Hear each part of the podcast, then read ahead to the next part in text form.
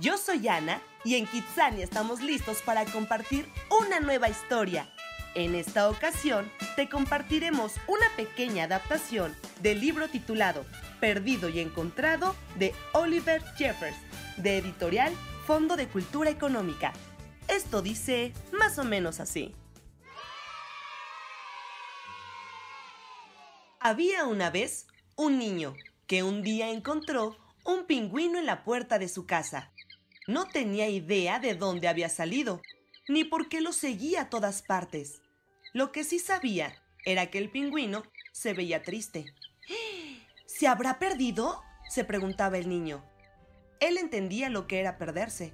Su mamá le había dicho muchas veces que, al salir a pasear, debía tomar fuerte su mano y no soltarse por nada.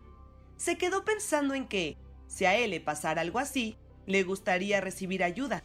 Entonces el niño decidió ayudarlo a encontrar el camino a casa. Primero fueron a la oficina de objetos perdidos.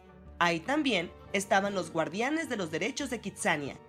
Vieron pasar al niño y un pingüino de lejos. También escucharon cuando le dijeron en la ventanilla que nadie había reclamado un pingüino perdido. Ah, ah, lo siento, niño. Nadie ha reclamado un pingüino perdido. No hasta este momento.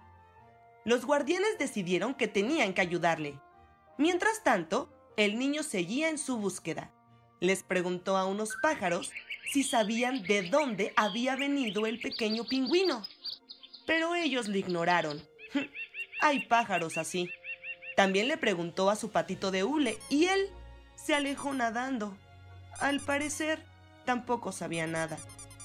Esa noche el niño fue a dormir desanimado. Quería ayudar al pingüino, pero no sabía cómo. A la mañana siguiente, el niño se encontró con Urbano. Este le dijo que lo quería ayudar, ya que para él es muy importante que todos tengan la oportunidad de saber sobre cualquier tema. En este caso, era muy importante saber en dónde viven los pingüinos, para que su nuevo amigo pudiera regresar a casa.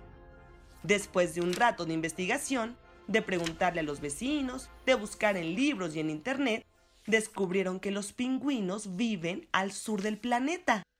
Eso significa que... ¡Oh! ¡Venía del Polo Sur! ¿Habría modo de llegar hasta allá? se preguntaba el niño con los ojos muy abiertos.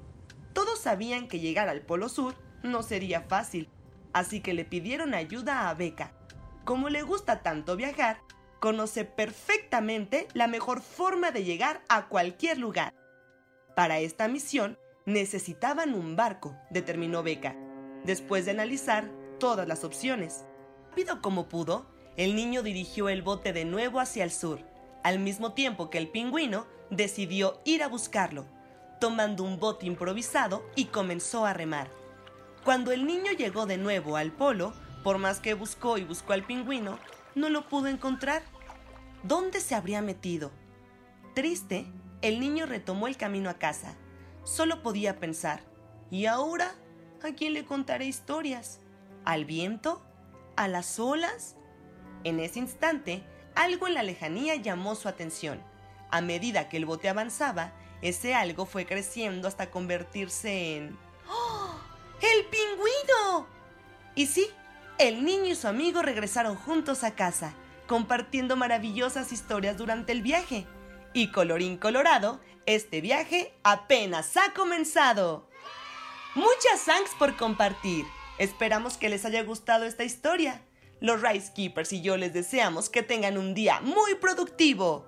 See you.